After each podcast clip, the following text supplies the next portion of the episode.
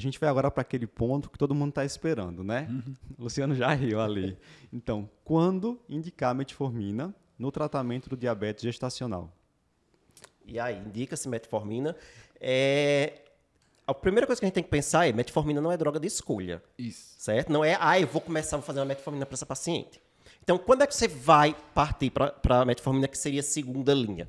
Primeira coisa é, a paciente não vai usar insulina de jeito nenhum. Tipo, não tem jeito. Ou é uma paciente que, que não consegue entender o uso, que você vê que o risco vai ser muito maior, que não aceita de jeito nenhum, que não tem jeito. Não vai rolar insulina com essa paciente. Aí, tudo bem. Aí, nesse caso, você pode indicar metformina.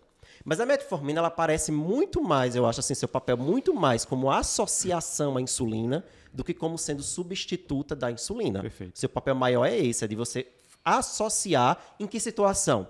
Uma paciente que está usando doses muito altas, o que seria uma dose muito alta? Duas unidades por quilo unidades. dia. Então, isso aí é uma paciente que já está com dose exagerada. A resistência insulínica dela é muito importante. Então, valeria a pena você começar a metformina para ela. Ou, outra situação seria um aumento excessivo de peso ou materno ou, Ou fetal. fetal. Né? Então, tem ali um feto já macrossômico, uma mãe que não para de ganhar peso. Aí, os estudos, inclusive, que associaram metformina à insulina mostraram que houve benefício né, nesses, ne- nesse perfil de paciente.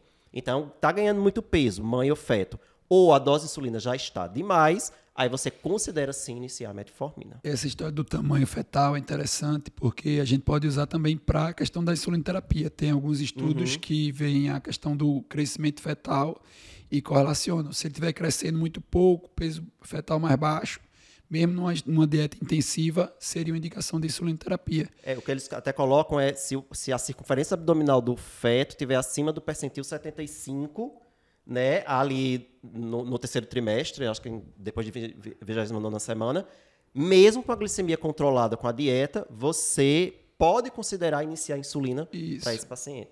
E aí o contrário também seria aplicado, porque quando você fizer metformina, a metformina está associado com é, retardo de crescimento intrauterino, né?